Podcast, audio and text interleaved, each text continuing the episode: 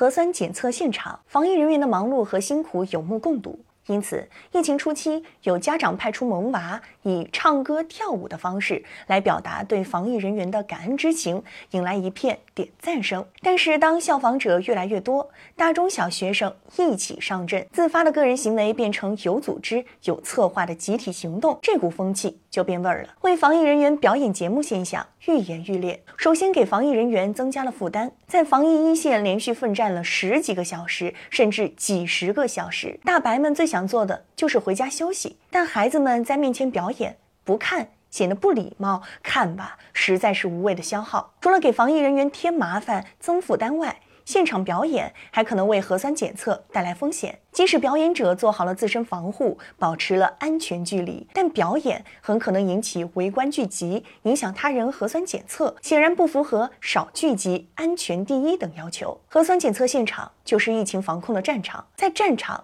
唱歌跳舞既不合适，没必要，也会干扰核酸检测秩序，增加感染风险。事实上，乖乖配合核酸检测，坐下张嘴戳完麻溜走人，就是对防疫人员最大的支持和感恩。与其搞那些形式大于实际的表演，不如让他们。早点回家休息。当模仿者越来越多，特别是当个体的感恩行为变成社交媒体上的集体感恩表演，甚至变成精心组织的感恩节目、感恩宣传时，这种为防疫人员表演节目的做法，就已偏离了向防疫人员表达体谅、支持和感恩的初衷，进而显得突兀、尴尬起来。说到底，核酸检测现场不是秀场，防疫人员也不是引流工具，任何人都不应通过防疫人员为自己。涂脂抹粉。值得一提的是，不少家长、老师把孩子、学生推向表演的前台，无疑更值得警惕。防控疫情需要付出艰苦卓绝的努力，绝不会在载歌载舞的节目表演中